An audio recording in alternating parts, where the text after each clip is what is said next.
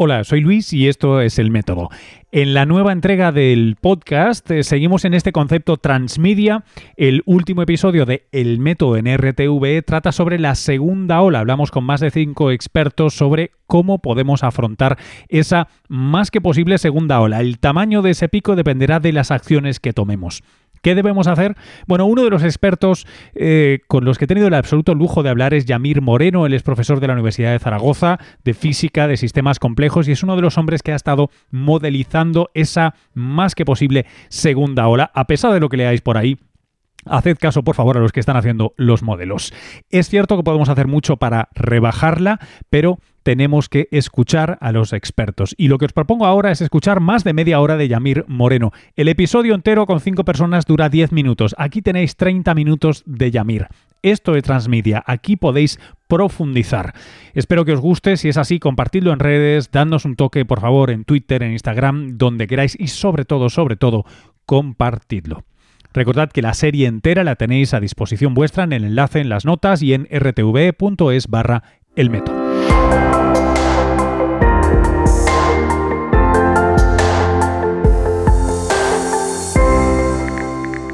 Ah, vale. Bueno, eh, soy Yamil Moreno, um, director del Instituto de Biocomputación en Física y Sistemas Complejos de la Universidad de Zaragoza y además profesor de física en el Departamento de Física Teórica de la Facultad de Ciencias de la Universidad de Zaragoza. Eh, Yamir, ¿tengo miedo o no tengo miedo si veo que vuelven a subir las cifras de contagios? Pues eh, dependerá un poco de qué medidas se adopten una vez que empiecen a subir estas cifras de contagios.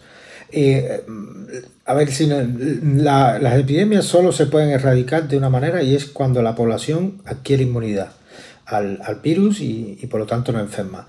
la, tradicionalmente lo que, se, lo que tenemos a mano para lograr inmunidad es una vacuna. Nosotros nos vacunamos y logramos inmunidad ante el sarampión, ante otro tipo de enfermedades que son mortales y por lo tanto estamos protegidos. Eh, ni siquiera tenemos que vacunarnos todos. Existe lo que se conoce como inmunidad de grupo, que es cuando tienes un número suficiente de personas que están vacunadas y son inmunes a la enfermedad. Eso hace que la población en su conjunto, globalmente, esté protegida, pues porque si hay algún infectado en la población, no encuentra susceptibles en la, cantidad necesaria para poder eh, iniciar una epidemia y transmitir la enfermedad que sea en ese caso. Eh, en este caso, como tenemos que la mortalidad es tan alta y hay una gran cantidad de pacientes que necesitan hospitalización y cuidados intensivos, eh, tenemos especial eh, un problema con la segunda manera de, adquirir la inmunidad, que es dejar que la gente se enferme y que se curen y por lo tanto adquieren inmunidad natural. Para el COVID-19 para la COVID-19 esto no es una opción, porque como tenemos necesidad de hospitalizar a muchos pacientes y muchos de ellos incluso en terapia intensiva, pues no podemos permitirlo. El sistema de salud, ya no solo el nuestro, sino de cualquier país, no eh, permite que en, tan poco espacio de tiempo eh, tener esa carga. Entonces, ¿qué es lo que tenemos que hacer? Adoptar este tipo de medidas que se han adoptado, que son de distanciamiento social, etcétera, para disminuir la incidencia y el número de nuevos casos que detectamos en cada día y poder gestionar esas personas que están llegando a los hospitales y a cuidados intensivos. Una vez que se levanten esas medidas, seguiremos sin tener la inmunidad. Por lo tanto, si levantamos las medidas de pronto, eh, volverá a, volveremos un poco a al estado inicial. O sea, no tendremos inmunidad, volveremos a empezar a ver que empiezan a subir el número de infectados al día, etc. ¿Qué es lo que hay que hacer para evitar eso?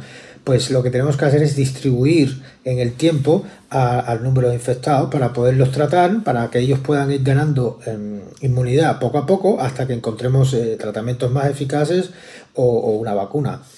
¿Y cómo hacemos esto? Pues manteniendo este, este tipo de medidas de distanciamiento social, etcétera, no en el nivel tan estricto que tenemos ahora, pero de una manera que podamos controlar que todo aquel que enferma y necesita cuidados en un hospital se lo podamos dar. O sea, lo que queremos hacer esencialmente es distribuir en el tiempo eh, ese número de infectados hasta que lleguemos a una fracción que nos permita decir que la población empieza a ser eh, inmune. Yamir, una, una pregunta es, simplemente por guion, ¿eh? por montar una cosa precisa. Yo la pregunta que te voy a hacer en guion es... Eh, ¿Va a haber una, segunda ola o eso es evitable? No, no, quiero que sustituyas lo que me has dicho, que me va genial, ¿eh? pero sí me gustaría una frasecita que me sirve a mí de puente, eh, que tal vez referencia este, este trabajo o este paper en el sí, sí, sí, contamos con ello y de hecho estamos modelizando. dime, em, ¿espero una segunda ola o no la espero? Sí, lo más probable es que haya una segunda ola, a menos que cambie absolutamente la biología del virus, que, por ejemplo, no lo sé, en el verano eh, el virus empieza a desaparecer, pues que le vaya muy mal el calor, cosa de la cual no hay evidencia científica, pero si no es así, eh, la historia natural de la enfermedad nos dice que sí, que tenemos que esperar una segunda ola. En los eh, el, modelaje que habéis hecho, planteáis dos, escenarios en, en, este trabajo. Em, cuéntame el primero y luego te pregunto el segundo, por favor. Dado que esperamos una, segunda oleada de epidémica, pues eh, lo que tenemos que hacer es tratar de ver eh, cómo, de qué intensidad va a ser esa segunda oleada. Y eso es lo que hemos estado haciendo, eh, estamos modelizando con este, con este modelo. En particular hemos simulado dos situaciones, dos escenarios. El primero de ellos es un escenario en el que levantamos las medidas gradualmente, pero no hacemos más nada. O sea, no hacemos un. no, no, no, lo acompañamos con un conjunto de medidas eh, proactivas. Eh, simplemente vamos levantando poco a poco, en un primer lugar levantamos como estamos haciendo ahora restricciones de movilidad y dejamos que la gente se empiece a mover un poco más, eh, abrimos pequeños negocios, etcétera. En general todo excepto los negocios y los sitios donde se concentra un gran número de personas, como pueden ser centros comerciales, teatros, cines, etc. Entonces, hacemos esto durante, en el trabajo que hicimos, habíamos asumido que durante dos meses estábamos en este periodo de, confinamiento bastante estricto, luego después abrimos durante un mes permitiendo este tipo de negocios eh, y movilidad de la, de la población y finalmente hacemos la apertura total. Lo que nos dice el modelo es que precisamente podríamos tener esa segunda ola con una alta probabilidad en, los meses de verano, eh, finales de verano, agosto, principios de septiembre, depende un poco del país y, de, dónde esté actualmente. Pero sí, esperamos esa. Y es una segunda ola que además eh, todavía tiene el potencial de saturar a los sistemas sanitarios, precisamente por lo que comentábamos de que todavía no tenemos inmunidad, con lo cual pues, veremos casi a la casilla de salida. ¿Cuál es la otra opción que barajáis? Que entiendo que eh, la clave, si, si la capto bien, es una cosa es ir levantando el pie del acelerador poco a poco, que es, que es una de las maneras, y la otra es decir, bueno, mientras levanto, igual freno. ¿no? O sea, hay, hay, doble estrategia. Eh, nosotros hemos hablado en el programa ya con cierto detalle de qué es el contact tracing, hemos hablado de algunos de los planes de las apps, etcétera, etcétera, con lo cual si quieres, no hace falta entrar en detalle, casi me interesa más eh, la parte de tu trabajo. Sí, la, segunda, la segunda opción que tenemos es eh, combinar esta reapertura con políticas proactivas. Proactiva quiere decir que nosotros salimos a buscar a los infectados. Ahora mismo, eh, en un principio, por cuestiones logísticas, de que nos no teníamos la capacidad de, testar, de hacer test a todo aquel que quisiera hacérselo.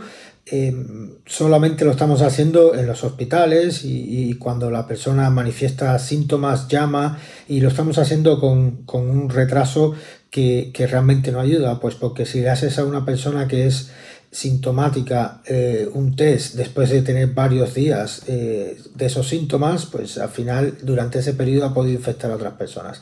Entonces lo que nosotros planteamos es que se debería ser proactivo. En primer lugar, eh, hacer test. no hace falta incluso hacérselo a todos, con hacérselo a las personas sintomáticas en media en un periodo que no exceda de unos dos días de manera tal que el periodo en el que esa persona esté sin confirmar que es eh, infeccioso sea lo menor posible. Ese es el primer paso. Y luego después, una vez que, haces los test, ponerlos en cuarentena en su casa con su núcleo familiar para que eh, durante dos semanas para que no tengan ningún tipo de contacto ni interacción social que permita que la cadena de transmisión se alargue.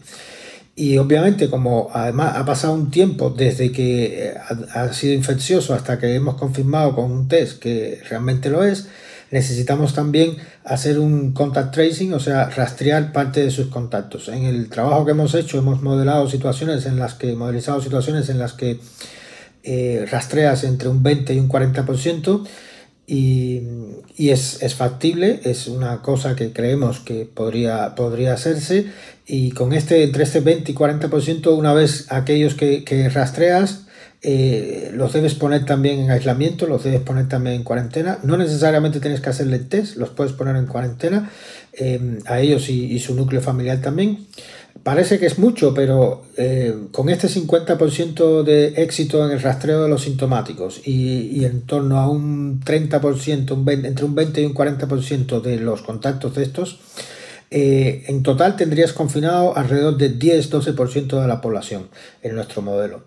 Y esto es mucho menor si lo comparamos, eh, pues parece mucho, pero es muy poco comparado con el 80 o tener el 80 o el 90% de la población en confinamiento, como en las situaciones en las que hemos vivido durante el mes de abril, donde prácticamente eh, más del 70 o el 80% de la población ha estado confinada. Con lo cual creemos que es una solución viable y sostenible. Esa idea se pone en práctica.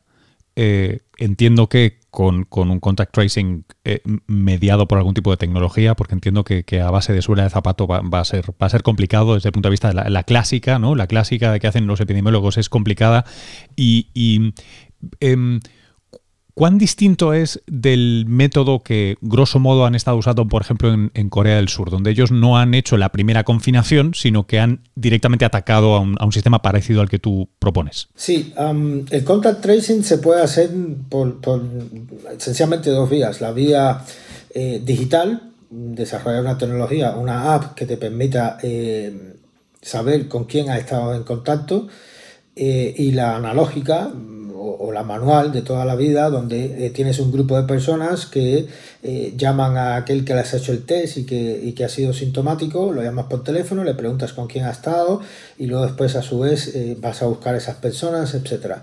Em, yo creo que la solución pasa por combinar ambas cosas. tecnológicamente somos capaces, obviamente, de desarrollar una, una app, pero tiene algunos problemas. Primero, que hay mucho debate en torno a, ese tipo de apps en Europa o en otros países eh, respecto a las libertades y la sesión de datos, etcétera. No voy a entrar en ese tipo de discusión. Es una discusión más práctica. Eh, si tienes una app, para detectar un contacto te hacen falta los dos puntos que forman ese contacto. O sea, te hace falta mm, una persona y su contacto. Ambos tienen que tener la app instalada, ambos tienen que tener la app activa en el momento que se produce el contacto. Imagina tú pues que tienes una penetración de esa app del 50% en la población. Pues eso implica que si tienes un, caso, digamos, encuentros aleatorios, eh, para tener ese 50%, si tienes ese 50%, implica que solo podrás detectar un 25% de los contactos, con lo cual no es ni mucho menos exhaustiva. Eso lo tienes que completar con el rastreo tradicional, donde tienes un sintomático, llamas por teléfono y le preguntas, oye, ¿con quién ha estado?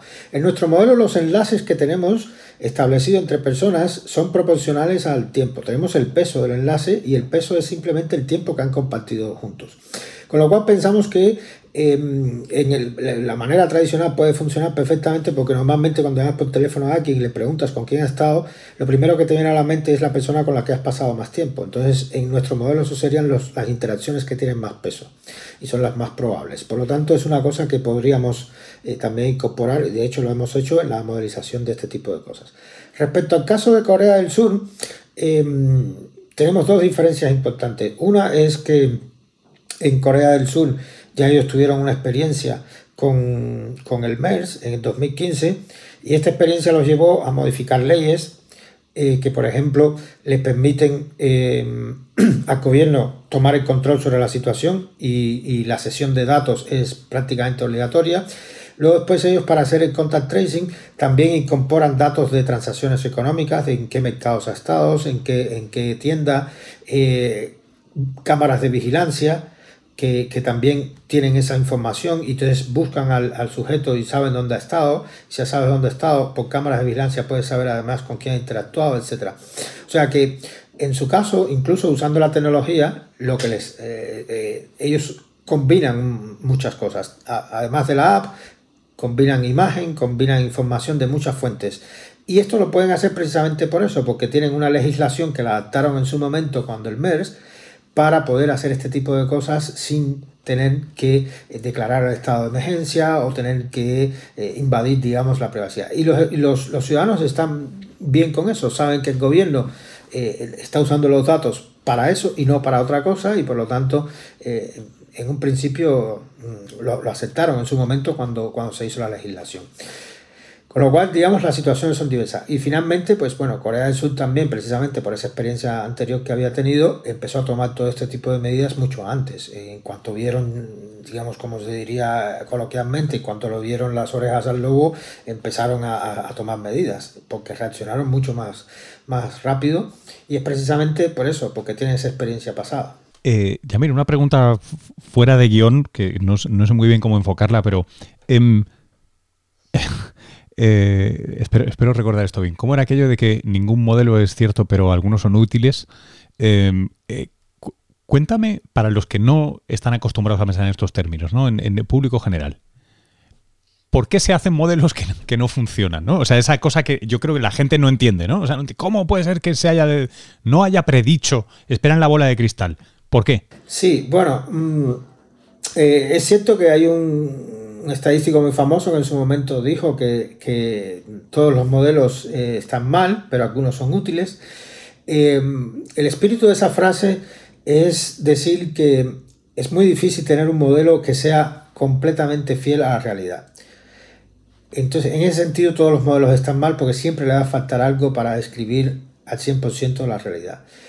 Pero eh, si los físicos sabemos hacer algo es, modelar el, digamos, nuestro entorno natural, el, mundo físico y cada vez más también eh, un poco eh, las interacciones entre personas, etcétera, que, usamos técnicas de, la física. Hay diferentes tipos de niveles en los que puedes hacer un modelo. Hay veces, y depende esencialmente de la pregunta, hay veces que te preguntas cuáles son los mecanismos que están detrás de este fenómeno. Para eso no necesitas hacer un modelo tan detallado. Eh, nosotros siempre en física decimos que el, mejor modelo es aquel modelo al que no le puedes quitar más, pero tampoco le puedes añadir más. O sea, tienes esencialmente lo justo para poder responder a la pregunta que te haces. Entonces, eh, en el caso de las epidemias, eh, depende también de la pregunta que te estás haciendo. Por ejemplo, si lo que queremos ver es con qué probabilidad la epidemia puede eh, llegar a España y, tener un caso importado en España, pues no necesitas hacer un modelo tan detallado con describiendo cómo eh, se interactúan las personas dentro del país, a qué sitio van, etcétera, ¿no? Simplemente te, te sirve, por ejemplo, saber cuál es el flujo de pasajeros que tú recibes de, de la zona afectada por la epidemia. Es, con eso puedes calcular, si sabes eso y, cuál es eh, relativo al resto de, otros países, etcétera, sabrás cuál es tu riesgo relativo en, esa situación. Y podrás además explicar por qué, a pesar de que Wuhan estuvo cerrado y se cerró el 23 de, enero, llegó a Europa la epidemia. Pues llegó a Europa la epidemia pues porque ese lockdown fue muy estricto, pero fue un poquito, mm, digamos, ya habían escapado algunos sintomáticos y asintomáticos, sobre todo también, que tuvieron contagio comunitario en otras zonas de China que están mucho mejor conectadas con Europa, como puede ser Shanghái, Pekín, etc. Y una vez que esas personas viajan y empiezan a propagar la epidemia, pues la epidemia, eh, digamos, eh, también se propaga dentro de nuestro continente. Esencialmente es una epidemia que se transmite por los humanos y por lo tanto lo que tenemos que seguir es cómo nos movemos los humanos. A ese nivel no te hace falta plantear un, modelo tan sofisticado, es, simplemente un modelo de movilidad que te permite explicar estas cosas. Si por el contrario queremos modelar como, modelizar como en este caso, medidas concretas a tomar y ver cuál es el efecto de estas medidas, te necesitas un modelos que sean un poquito más cuantitativos y modelos que sean un poquito más eh, digamos, eh, útiles desde el punto de vista de la toma de decisión. No te basta con decir eh, la segunda ola es probable. Sí, pero hay un conjunto de escenarios muy amplio en esa frase, porque puede ser que tenga una segunda ola pequeñita con la cual pueda lidiar sin, ningún, sin adoptar ningún otro tipo de medida, porque puede ser de una intensidad baja y, por ejemplo, no me, podría ser que no me saturara el sistema sanitario, pero podría ser una ola tan dañina como la primera, podría ser una ola muy grande, con lo cual, en esa frase de que hay una segunda oleada o que habrá una segunda oleada, hay un montón de escenarios entre, de entre los que no te permiten, o sea, de los que no entre los que te puedes permitir y de los que no te puedes permitir.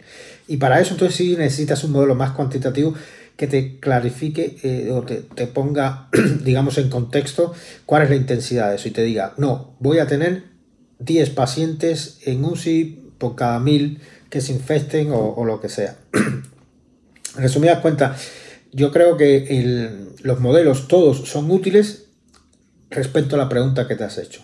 Hay veces que tienes que ser un poquito más preciso y otras veces un poco más. Y quiero además terminar con esta reflexión, digamos, con, una otra, y es que mm, es una responsabilidad de nosotros como científicos decir hasta dónde podemos llegar con los modelos. Hay veces que, yo he visto eh, entrevistas o declaraciones de personas que no quiere decir que estén mal, pero mm, no suelen, digamos, agregar al final o al principio de su conversación cuáles son las limitaciones de su modelo. Muchas veces vemos personas que hablan eh, cosas que realmente no no puedes eh, asegurar con, lo que has llegado, con, lo que tienes en tu modelo. Hay veces que tienes que ser honesto y decir, esto es lo que te puedo decir como modelo. Más allá no te puedo decir, sobre todo en una situación de este tipo, que es de emergencia, donde decir algo, inducir a un gobierno a, hacer algún, a, tomar algún tipo de medidas puede ser muy peligroso, pues porque puedes eh, producir un daño ya sea social o, en vidas humanas o incluso económico si prolongas, por ejemplo, por un tiempo mucho más largo de necesario el confinamiento, etcétera. Entonces, en ese sentido, creemos que nosotros los científicos tenemos una responsabilidad en, de reconocer y decir hasta dónde podemos decir con, nuestros, con los modelos que tenemos. Perdóname, pero justo acabas de sacar un, tema que hemos estado debatiendo estos últimos tres días arduamente. Eh, ¿Por, qué? ¿Tienes idea de por qué está sucediendo eso? Porque yo, creo que me, voy a sumar a ese grupo. Hay mucha gente que estamos alucinando del nivel de seguridad que se está proyectando. Que lo hagan los políticos, pues mira, no, no me asusta porque sé que lo hacen. me apena, pero sé que lo hacen.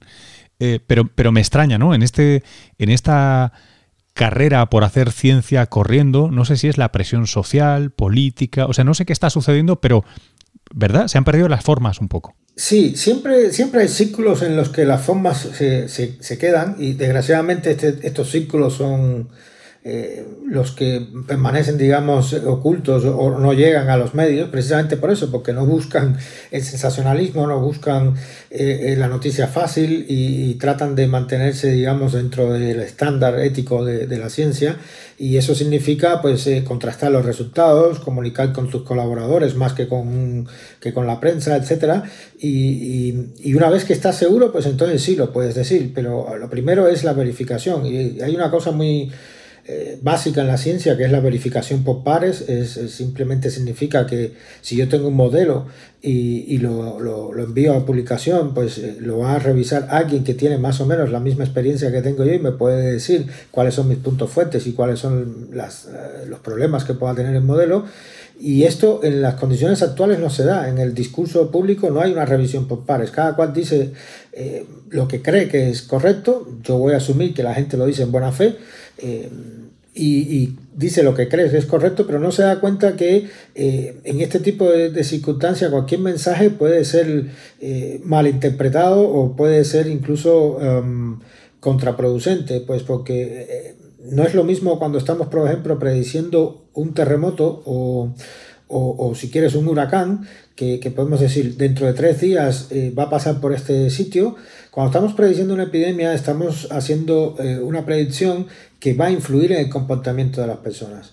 Y ese comportamiento de las personas va a modificar tu propia predicción, porque la gente va a cambiar de hábitos, va a adoptar otro tipo de medidas, por lo tanto va a tener un feedback en tu propia predicción. De manera que tienes que tener mucho cuidado con lo que dices porque puedes inducir un comportamiento no deseado. Si hay personas que empiezan a decir ahora que estamos en 500, 600 eh, infectados nuevos cada día y que ya todo se acabó y que no hay ningún problema, que, que no vendrá ninguna ola, pues la gente empezará a tratar de reunirse, a salir a la calle, se saltará un poco el distanciamiento social, se relajará en exceso y volveremos a la fase inicial. Entonces, hay que tener cuidado cuando uno habla y decir las cosas sin, sin crear alarmismo innecesariamente, pero tratando de explicar a la gente por qué se está diciendo lo que se está diciendo y siempre tratando también de, mm, digamos, mantenernos en los márgenes de lo que nuestro modelo puede ser. Yo particularmente creo que eh, hay un tipo de, ciencia que, eh, desgraciadamente, eh, no se comunica bien, mm, también por intereses personales, es un mundo muy competitivo, es un mundo donde eh, una nota de prensa mm, podría ser, eh, vamos, eh, estoy exagerando un poco, pero una nota de prensa podría abrirte una puerta para una financiación y tener, no lo sé, un proyecto de investigación que puedas hacer, etcétera. de manera tal que mm, sí, es, es una cuestión que tenemos que, de alguna manera eh, atajar y eh, por fortuna no es la gran mayoría. Eh, es la más visible muchas veces porque pues esto tienen acceso a medios o, a redes sociales, son muy activos, etcétera, pero por fortuna no son, no son la mayoría. A, ti te presionan, o sea, desearía por Dios, entiendo yo que no estoy haciendo esto, ¿no? Pero o sea, a mí me gusta trabajar de esta manera que es me leo los papers, hablo con vosotros, me contáis lo que os parece, luego sí que es cierto que edito porque lo, requiere el formato que hago, pero la idea es facilitar que se os entienda, ¿no? ¿Qué haces cuando un periodista te, pregunta y te pregunta y te pregunta y te pregunta? Es decir, ¿tú, ¿tú tienes algún recurso o simplemente es o no doy la declaración o me enroco?